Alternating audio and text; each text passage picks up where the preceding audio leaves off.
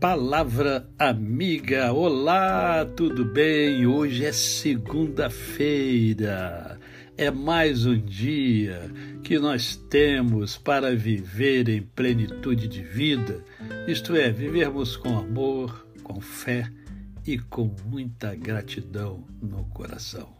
Afinal, estamos vivos, abrimos os olhos, não é verdade? Então já é motivo para agradecer ao Senhor.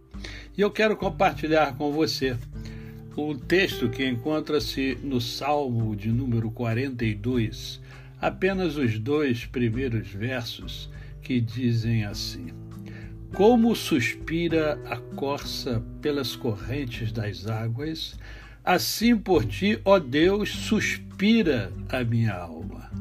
A minha alma tem sede de Deus, do Deus vivo. Quando irei e me verei perante a face de Deus? Eu quero conversar com você hoje sobre sede, sede de Deus. Você tem sede de Deus? É, você procura saciar essa sede, você procura se aproximar desse Deus, você procura meditar mais você procura é, é viver os princípios, os valores desse Deus no seu dia a dia? Ou você só busca esse Deus de vez em quando? Quando você vai à igreja e você não vai sempre à igreja? Né? Como é que anda essa sua sede?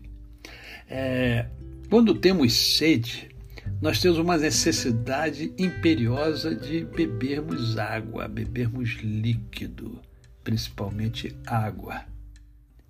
Sede de Deus significa beber da água, da água viva que o próprio Jesus Cristo ofereceu à mulher samaritana. E aqui o salmista, ele demonstra que ele tem uma sede imensa de Deus. Ele quer estar próximo ao Senhor, ele precisa beber da água viva sempre. A alma dele tem sede de Deus. Não do Deus que está preso numa cruz, mas do Deus que ressuscitou ao terceiro dia e que está sentado ao lado do Pai, intercedendo por mim e por você. Como é que está a sua sede?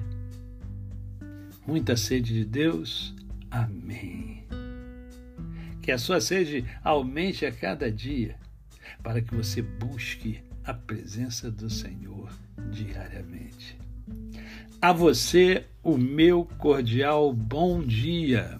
Eu sou o pastor Décio Moraes. Quem conhece, não esquece jamais. Até amanhã, se Deus assim o permitir.